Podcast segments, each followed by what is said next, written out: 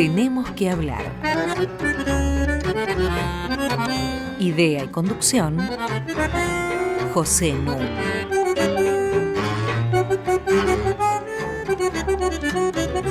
Muy buenas noches, muy bienvenidos a una nueva edición, la número 6 de Tenemos que hablar. Como ustedes saben, este es un espacio de reflexión, de cambio de opiniones, con el que ustedes se pueden conectar a través de tenemos que hablar radionacional.gov.ar. Por otra parte, nuestros programas se pueden bajar de la sección podcast de www.radionacional.com.ar.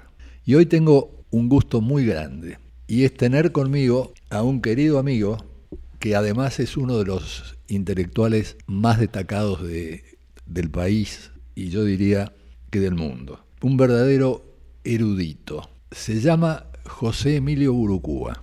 Después le voy a preguntar por qué todos le decimos Gastón. Eh, doctor en Filosofía y Letras de la Universidad de Buenos Aires, profesor de la Universidad de Buenos Aires, fue vicedecano de la Facultad de Filosofía y Letras, colaboró conmigo en la creación del Instituto de Altos Estudios Sociales de la Universidad Nacional de San Martín, donde es profesor titular, cátedras en Europa, en Estados Unidos, miembro de número de la Academia Nacional de Bellas Artes y el mayor especialista que tenemos en el país en materia de historia cultural, particularmente del Renacimiento. Es autor de una Historia de la risa en la Europa del Renacimiento, que se titula Corderos y Elefantes. Es autor de Historia, Arte, Cultura, Historia y Ambivalencia. La imagen y la risa, de lo que vamos a hablar bastante, espero, hoy, así como de dos libros, uno de 2008, Cartas Norteamericanas, y otro de 2015, Cartas Berlinesas. Sin más, bienvenido Gastón y explícame por qué si la gente pide un libro escrito por Gastón Burucúa no se lo van a dar, sino que el libro lo escribe José Emilio Burucúa. Muchísimas gracias para empezar por la, invitación y por la, presentación tan generosa que hiciste. Eh, mi padre me quería llamar Gastón y fue resuelto hacerlo al registro civil cuando nací eh, nací en el año 46, y le dijeron que no era posible porque era un nombre extranjero y que además no figuraba en el santoral que estaba a disposición del registro civil. Entonces, como no tenía otro nombre para ponerme, eh, me puso el, suyo, exactamente, yo me llamo igual que mi padre. Tuvo en ese momento poca imaginación, pero después siempre él me llamó, y mi madre y toda mi familia, me llamaron Gastón y ahí quedó. es, un, es un problema para las editoriales, ¿no? Porque... Es un problema hasta para la vida cotidiana. Cuando me mandan una carta certificada que dice Gastón Burucúa, vuelve al destinatario, porque como no existe, no hay absolutamente ningún Gastón Burucúa que yo conozca, al menos. Este, bueno, tenemos con nosotros a José Emilio Gastón Burucúa. Eh, y Gastón, junto con José Emilio, estuvieron eh, en el Instituto de Estudios Avanzados de Berlín en 2012-2013, especialmente invitados. Y después, en 2015-2016, en el Instituto de Estudios Avanzados de Nantes, en eh, Francia. Y yo quería empezar por preguntarle a Gastón cómo se compararon esas dos experiencias. Sí, en primer lugar fueron dos experiencias de gran felicidad, eh, enorme alegría por, eh, por las condiciones de trabajo, de investigación, el hecho, por ejemplo, de, pedir un libro, por raro que sea, eh, y tenerlo a los dos o tres días sobre el escritorio. en Alemania inclusive llegué a tener hasta un una partitura original eh, a, mi disposición. Eh, eso es como la especie de paraíso, tierra prometida de cualquier investigador. empecemos por allí. Y después, eh, la, la, obligación eh, que uno tiene en esos, en esos institutos de compartir comidas, almuerzos, cenas. Es, es, obligatorio asistir. Con los otros invitados. Con los otros, este, con los otros investigadores del año, los otros fellows del año. Y eso es una cosa fantástica, de una, que provoca una dicha inimaginable, porque bueno, ahí uno se encuentra con colegas de todo el mundo, en el caso del, del Instituto Berlinés, de todas las disciplinas, desde la física, la mecánica cuántica, hasta, hasta la filosofía, la, la ética. Eh, en el caso de Nantes es más bien centrado en las ciencias sociales, pero también en la epistemología y en, en la matemática. ¿no? No, están por fuera, la, podríamos decir, la biología y las ciencias exactas. ¿Y somos todos bichos parecidos o no? Y hay, hay trazos comunes desde ya, que sí, sí, sobre todo, eh, bueno, las aspiraciones y, eh, y las manías, grandezas y miserias que no son comunes, sí, desde ya.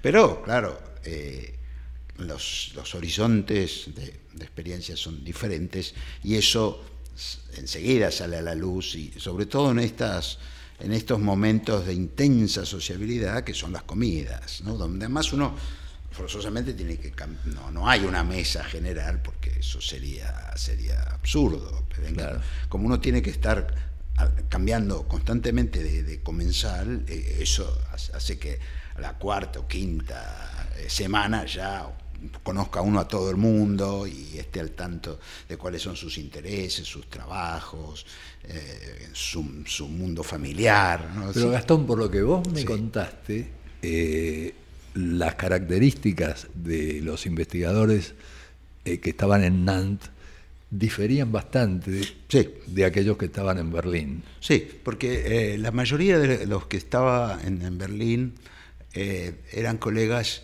que venían que llegaban allí del mundo europeo o del mundo norteamericano. es más, eh, más excepcional ¿eh? la presencia de, investigadores de lo que podríamos llamar con una vieja categoría, ¿no? el tercer mundo o el sur del mundo. Eh, y eso hacía que tanto los perfiles de las investigaciones, los temas, los abordajes, ¿ah? Mm, fueran, tuvieran un aire de familia mm, muy grande para, para mí. En cambio, en Nantes, la, mayoría, no, la mayoría de los investigadores eh, proceden de la, del, del, sur, de la África, del subcontinente asiático, de Indochina, Japón, eh, América Latina. Entonces, eso, eso cambió muchísimo mi, apreciación de esos mundos a los que solo, con los que solo había tenido contacto por algún viaje esporádico o simplemente por, la, por lecturas que había hecho en mi etapa de formación acá en Buenos Aires o en, en Europa.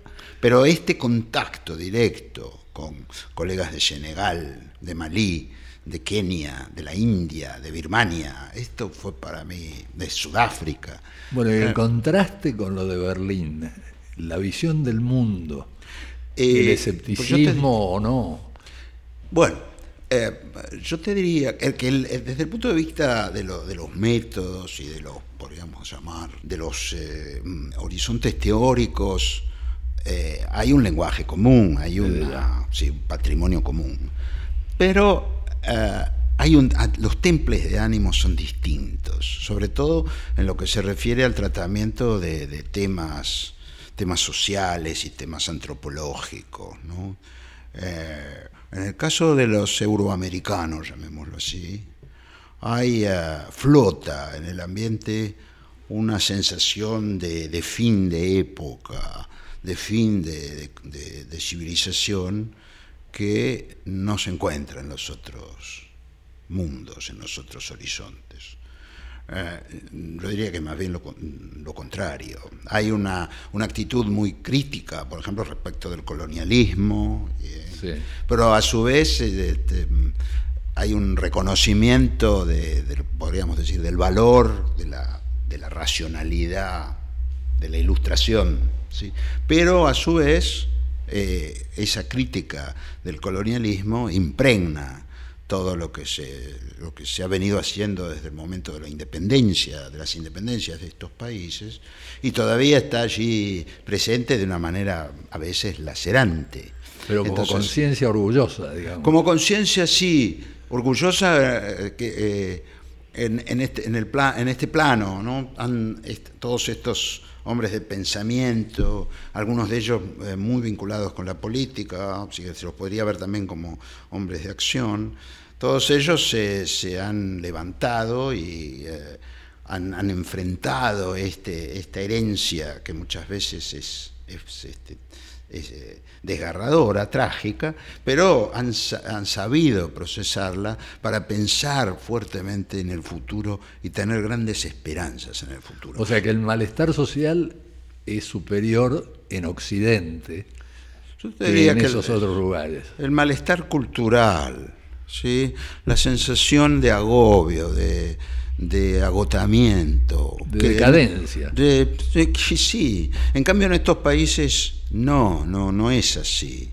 No, no, eso lo transmiten sus, sus investigadores, sus intelectuales, y eso se, se, acrecienta cuando uno va a esos países. Yo gracias a estos contactos con Nantes, en Nantes eh, he podido empezar a viajar a, estas, a estos territorios y ver que hay allí una humanidad muy diferente ¿ah? a la que a la que, conocemos. a la, que nos rodea y la noción de trabajo por ejemplo es similar bueno eh, precisamente en Nantes hay un hay un proyecto que ha sido formativo de, la, de, digamos, de los objetivos, de los fines del instituto, inspirado por un antropólogo francés muy famoso, Pierre Legendre, eh, que, ha estudiado mucho, por ejemplo, el fenómeno del management o el fenómeno de las escuelas francesas de administración.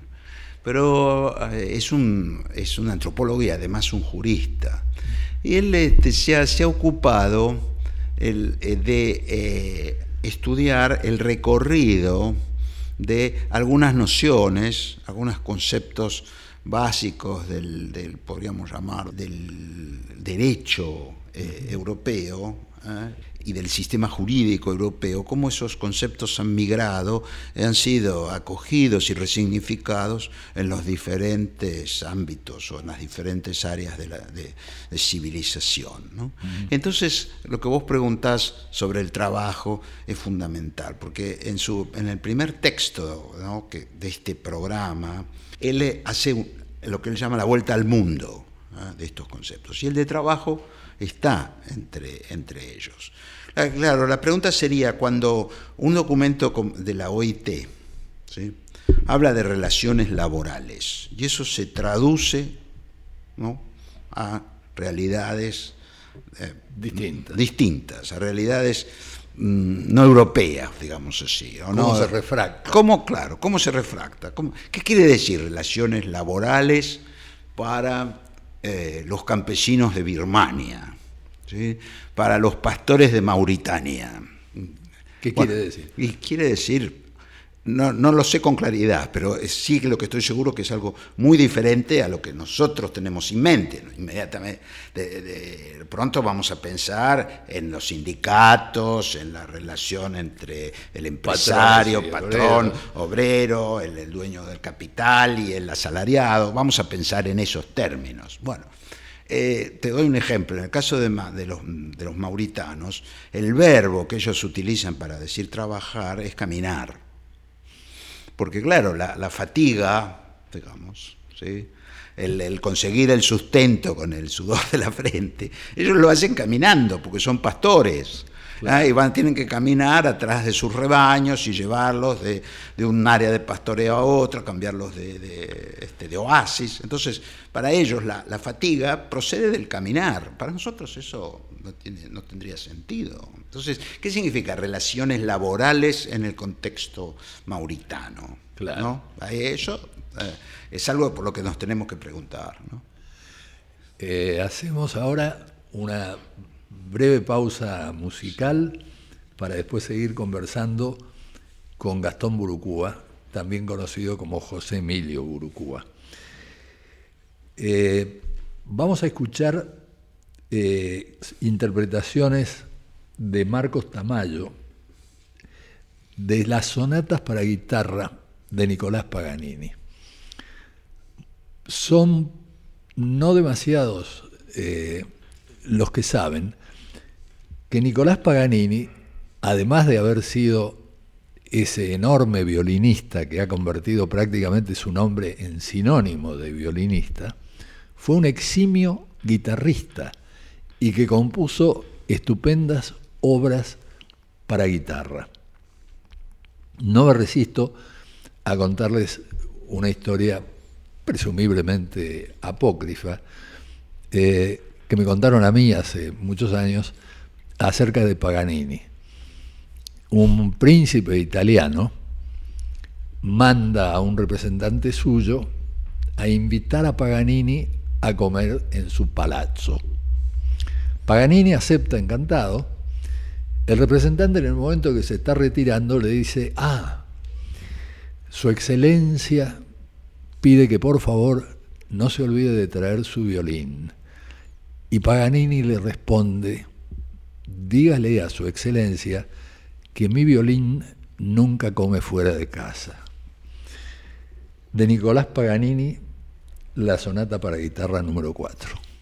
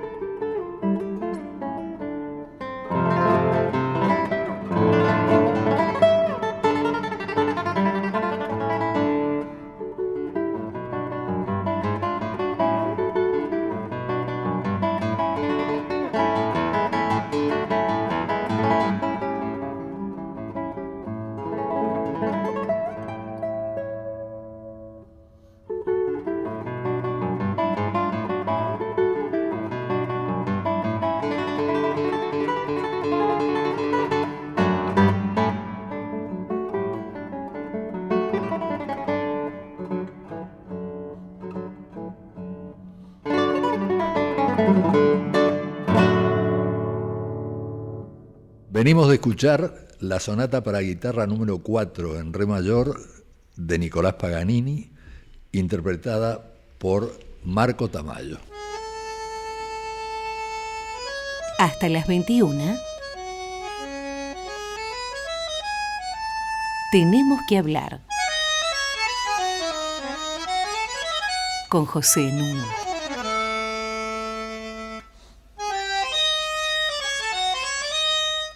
Estoy conversando con José Emilio Burucúa, alias Gastón. Hay una frase tuya que a mí me quedó grabada. Cuando vos decís que, contrariamente a lo que se piensa, una imagen no equivale a mil palabras, sino que una palabra equivale a mil imágenes. ¿Podés explicarlo un poco más? ¿Cómo no? Eh, es eh, esa eh, broma, en realidad es una broma, ¿sí? parte de un trabajo que hicimos con Laura Malosetti sobre, sobre este asunto de las correspondencias texto-imagen. Y lo llamamos mil imágenes, precisamente.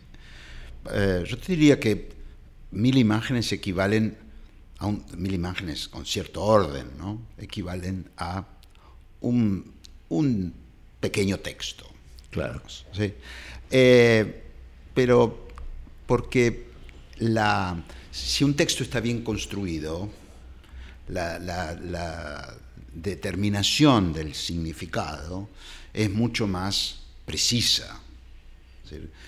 Eh, la, combinación, una imagen, una sola imagen, es equívoca. Es radicalmente equívoca, ambivalente, ambigua. Depende tanto de los, de los, del contexto no solo de producción, de fabricación de esa imagen, sino de acogimiento por parte del espectador, que eh, ahí es imposible ni siquiera soñar con univocidades del sentido. Entonces, la, ambigüedad se instala de inmediato. Suelo dar algunos ejemplos de esto, pero no me quiero, no me quiero repetir.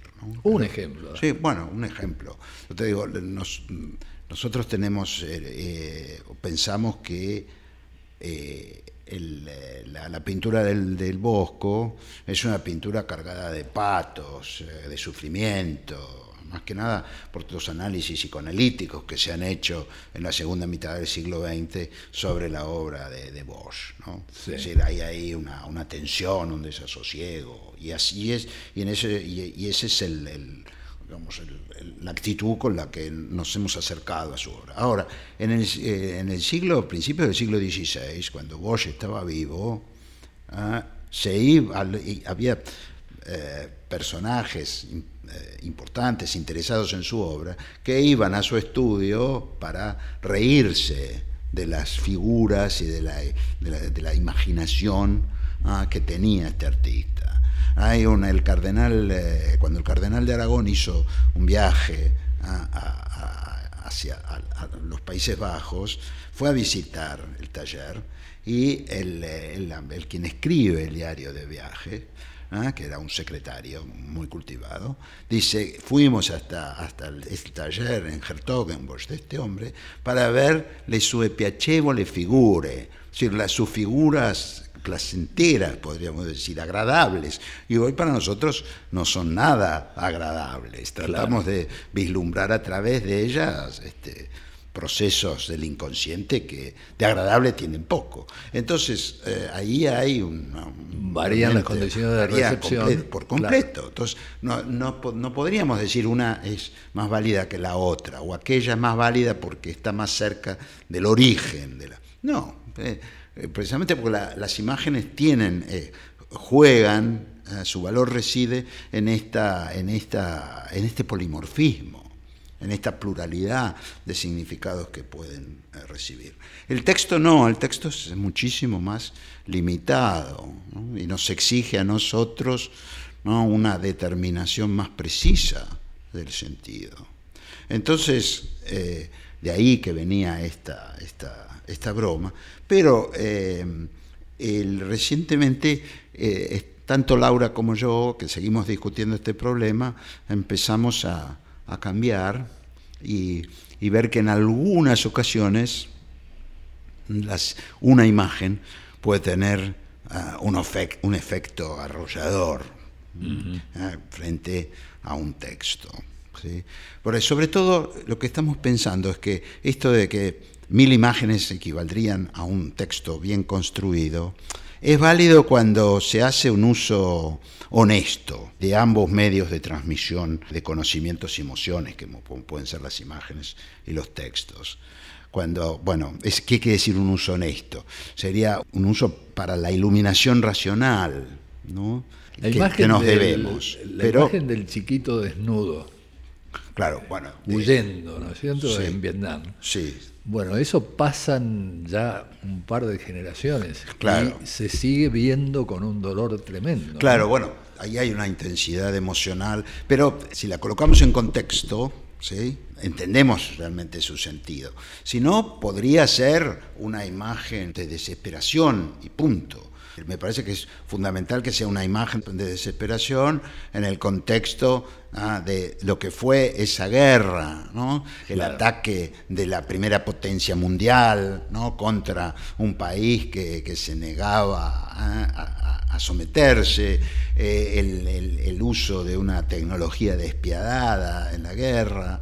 Eh, bueno, todo, si nosotros conocemos todo eso, bueno, esa imagen adquiere un sentido y una dimensión que de otra forma no pasaría de ser esta representación de la desesperación, punto. ¿Y cuál sería el mensaje para nosotros de eso? ¿no? ¿Qué podríamos sacar de allí? De poco, pienso. Cuando la colocamos en contexto, la relacionamos precisamente con discursos y narraciones, eh, ahí aparece la imagen adquiere toda su fuerza. Estos programas eh, comenzaron justamente con un eh, comentario sobre la interpretación. Y yo citaba a Wittgenstein, que se maravillaba de que una interpretación se pudiera ver. Y estamos viendo todo el tiempo interpretaciones. Sí.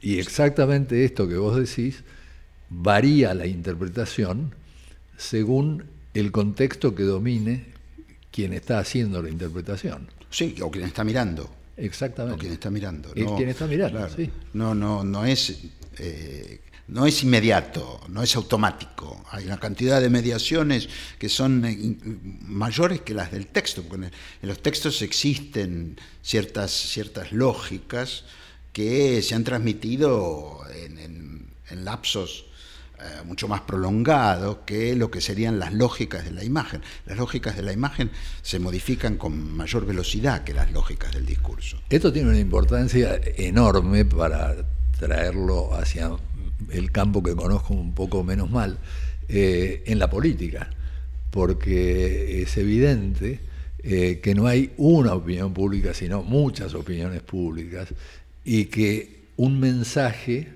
es recibido por distintos sectores sociales de maneras muy diferentes. Es exactamente lo que vos estás diciendo, eh, trasladado al ámbito de la, de la política, ¿no es cierto? Claro, por eso estamos pensando en este uso honesto, tanto de imágenes como de discursos, que consistiría, el uso honesto apunta a conseguir una comprensión racional de cuanto nos rodea. Y no manipulatoria. No manipulatoria, claro. El uso, en el uso deshonesto, allí, una imagen, una imagen, puede tener un efecto eh, mucho más intenso que el de eh, todo un discurso. Sí, como saben las revistas de actualidad que se dedican al chisme. Exacto, pero eh, porque ahí son esas imágenes que trabajan más que nada, o que se fundan más que nada, en esas impresiones fortísimas que destruyen toda distancia entre eh, el contemplador y, lo representado o lo que aparece en la imagen. Yo te diría el caso de eh, las ejecuciones del ejército islámico. ¿no? Eh, ahí hay una hay un refuerzo de la carga emocional, que además se nos aparece en el living de nuestra casa por, por medio de la televisión, que anonada cualquier distanciamiento y cualquier uso eh, iluminador respecto del mundo que nos rodea que podamos hacer de esa imagen. A mí siempre me ha parecido, y corregime, eh, que la individualización de lo representado tiene un efecto, un impacto emocional en quien lo mira mucho más fuerte que cuando uno ve mil muertos o diez, cien eh, personas huyendo de Libia o de Siria y ahogándose en el Mediterráneo. ¿Es cierto esto? Diría que el efecto de la individualización y de la concentración en un individuo sí es más poderoso. Hay una identificación. Claro, hay una el que observa se identifica rápidamente. Pero el, insisto en la, en la importancia de conocer lo que rodea la, la, emergencia de esa imagen. Vamos a poner el caso de Ailán, el niño muerto que se encuentra eh, en la playa, el niño de familia siria, ¿no? que aparece en la playa. Bueno, si nosotros viéramos esa imagen sin conocer de qué se trata, podríamos pensar que es una especie de niño Jesús dormido. Y entonces armar allí toda una, podemos decir, un, un mundo de sentimientos y emociones que nada tendría que ver con la inocencia muerta, asesinada, ¿no? que nos, ha transmitido esa foto. Pero nos la transmite porque sabemos que es Ceilán, sabemos que tiene que ver con la guerra de Siria, sabemos que tiene que ver con los refugiados. Si no, eh, el niño está muerto y, tiene una, una placidez que cuando sabemos de qué se trata, esa placidez nos desarma. Nos, este, nos, pone al borde del llanto casi. Que si no, tendríamos quizá un acercamiento a, través de la ternura, que es otra, otra cosa completamente distinta. Bueno, que Paganini nos ayude a reflexionar, esta vez con su sonata para guitarra número 30.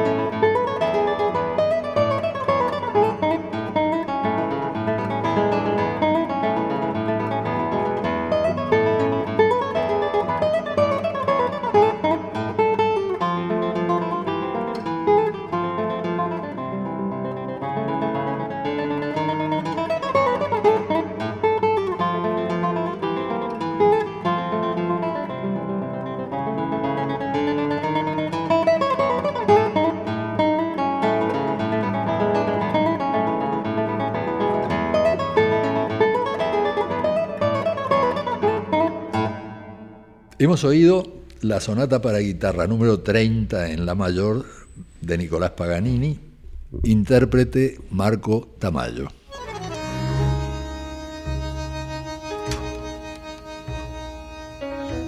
Seguimos en Tenemos que hablar con José Nuno.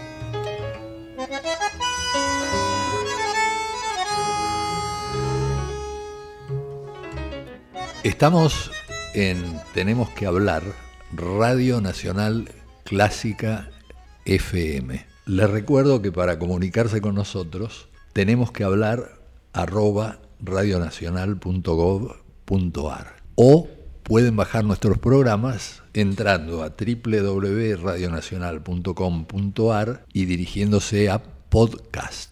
Ahí están todos los programas. Sigo conversando con un amigo fascinante, José Emilio Urucúa, alias Gastón. Y Gastón ha sido director de investigación del Museo Nacional de Bellas Artes. Digo esto porque me gustaría mucho conversar un poco sobre las casas de las musas, los museos, que son tan familiares para Gastón aquí y en otras partes del mundo. Voy a hacer una brevísima introducción en la que tal vez Gastón me corrija. En una época mm, en que me invitaron a hablar para la Asociación de Arquitectos, estuve leyendo bastante sobre arquitectura eh, y me di cuenta ahí que los arquitectos no se dedicaron nunca, hasta el siglo XIX, a construir casas. Es decir, los arquitectos lo que construían eran edificios conmemorativos.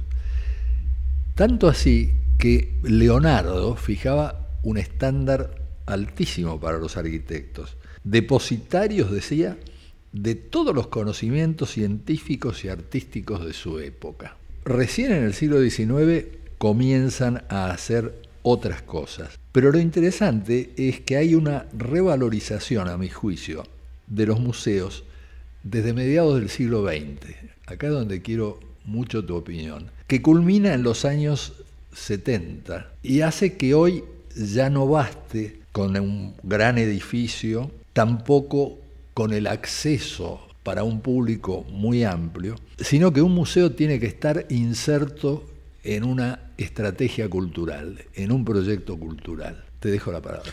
Los museos como tema de la arquitectura eh, realmente nacen en el siglo XIX. Eh, el primer edificio, si no, no, no, me equivoco, que se construye para museo es el Museo Británico, que va, que además se va de la mano con la, biblioteca, la gran biblioteca que funcionaba allí, que ahora ha sido trasladada. Entonces, eh, ese es el primer gran edificio. Porque en el caso del Louvre lo que se hace es la Revolución Francesa instala un museo en el, antiguo Palacio de los Reyes de Francia, en el corazón de París. Así que eh, ese creo que es el primer edificio concebido. Y luego, durante todo el XIX, se podría decir que el, el edificio del museo es una especie de tema director de la arquitectura, como puede ser la estación de, una estación de ferrocarril. Claro. también en el siglo XIX. O más tarde, en el XX, podría ser un estadio. Esos son, digamos, proyectos arquitectónicos en los que eh, las sociedades, en este caso la del siglo XIX, la del XX luego, las sociedades eh, mm, eh, invierten una cantidad enorme ah, de recursos materiales y humanos. Eh, ahora, es cierto que el museo, sobre todo después de la Segunda Guerra Mundial, como institución, tuvo enormes, enormes cambios. ¿ah? Mm, pasó a ser una, institución mm, que eh, algo cristalizada, como estaba ¿ah? como estuvo en la primera mitad del siglo XX, se, necesita una, un dinamismo nuevo, ¿ah? hay una intervención del público en la propia organización del museo, que es una, novedad. Eh, hay un, diálogo entre lo que podríamos llamar los expertos, de, los, científicos que tienen que estar en el corazón de la actividad de un museo y el público eh, que asiste a ver esos, esos despliegues de colecciones. Y, eso le ha dado un cariz completamente nuevo al museo y, ha sacudido eh, esta, esta, viejísima institución que se remonta a los tiempos de, Alejandría. Ahora, yo le, agregaría un elemento más y que me parece muy decisivo. La buena parte de los museos son museos estatales, sea del nivel que esto sea con lo que aparece otro personaje tan importante como el arquitecto y tan importante como el público, que es el burócrata, el que maneja los fondos a los que tiene que someter sus trabajos el arquitecto. Sí, eh, eh, hace muy bien en introducir esta variable que, eh, que eso es mea culpa, ¿no? Yo tiendo a dejar de lado, inclusive a menospreciar, pero estoy muy equivocado. Por eso es que he sido director de investigación de, un museo como Nacional de Bellas Artes apenas un año, porque no, no he podido precisamente soportar esa injerencia de la burocracia y lo mal que he hecho. Hay otras personas que sí pueden hacerlo y lo hacen muy bien y bueno, eh, allí están, ¿ah? donde yo evidentemente no podría estar. Pero eso es una, es una falta de mi parte, ¿eh? no es ninguna virtud. Simplemente eh, no puedo hacerlo, no puedo psicológicamente hacerlo. ¿eh? Y tu comentario sobre el momento actual de la museografía. Sí, mira, yo te diría que ir a, cuando viajo a alguna parte, donde sea, la visita a museos de ese lugar para mí es obligatoria, porque gracias precisamente a esta, esta nueva estas nuevas formas de articulación y de comunicación del museo con los, eh, los, entornos eh, nacionales o regionales, es que uno puede tener, gracias al museo, una, un corte eh, estupendo y muy revelador de la vida, de la vida social, de la vida histórica, de, una, de, una, comunidad otra, de una comunidad a la que no pertenece. Creo que eso, e, e, estas grandes modificaciones, el hecho de que haya eh, colecciones permanentes que se exhiben al mismo tiempo que Ah, se hacen muestras y exposiciones sobre temas particulares, esta contraposición de lo particular y lo general o de, lo, local y lo universal, ah, han, dotado al, museo de una capacidad, de una, podríamos decir, capacidad, sí, ah, de transmisión cultural que hasta ahora no hay una institución, otra institución ah, que pueda competir ah, en ese terreno. De manera que eh, eh, sí, es, este, para mí es un, lugar de conocimiento. Ahora, eh, en ese sentido yo distinguiría el museo del lugar de memoria, que son cosas diferentes. Por más que el museo se remita, como vos bien dijiste, a Mnemosine, que es la diosa de la memoria, eh, en realidad se remite también a sus hijas, ¿ah? a sus nueve hijas. Sobre todo a Claro, que sería las, expresiones de cómo esta, esta memoria tiene que transitar por lo que podríamos llamar un conocimiento racional, reflexivo y sistemático para, eh, para hacerse transmisible eh, y, eh, y, creadora. Entonces, eso no, un lugar de memoria tiene otro sentido, completamente distinto, y que es hacer muy intensa la presencia de la memoria de, un, de, un, de una comunidad que es otra cosa. donde ahí es lo, emocional, ¿ah? eh, lo que está jugando, eh, y tiene más que ver con el monumento, la idea antigua de monumento, que con este despliegue racional de, una, de un relato sobre la ciencia o de un relato sobre la historia o sobre el arte. Son, si bien es, eh, podríamos decir que son todos productos de la memoria, en el caso del museo, es la memoria llevada de la mano de un ejercicio sistemático de la reflexión y de la razón. Y el papel extraordinario que juegan los curadores ¿no? de las muestras. Claro, el curador se ha convertido en una especie de, gran figura en la actualidad. yo recuerdo, eh, en el, creo que el Jeu de Pomme en París, haber visitado eh, una muestra y entrabas a una habitación muy grande y había solamente una obra de Matisse extraordinariamente presentada e iluminada, pero nada más que una obra en todo ese salón. ¿no? es el, curador es un personaje fundamental y, y eh, puede ser eh, grandiosa la intervención de un curador, por esto que vos decís, ¿no? Colocar el acento eh, en una obra en particular y no, nos descubre mucho mejor el mundo de Matisse, en este caso, que ver 40 obras de Matisse. Exactamente. Pero hay que tener cuidado, que es algún fenómeno que se, que se está dando, y es que el, el curador debe pensar en poner de manifiesto el mundo ¿ah? de, los artistas o el problema ¿ah? que le ha sido confiado para mostrar a Juan Pueblo. No tiene que ponerse él como tema. Y a veces eso es lo que ocurre, ¿no? Que eh, sería como si los historiadores, que también hemos cometido ese pecado, ¿no? Hiciéramos, cuando tratamos un, un tema histórico delimitado, Mm, lo utilizáramos para exhibirnos nosotros, exhibir nuestra propia historia. Es algo que no deberíamos, bueno, tampoco lo debe hacer el curador. Yo he asistido a algunas exposiciones donde lo que está presente es el mundo del curador.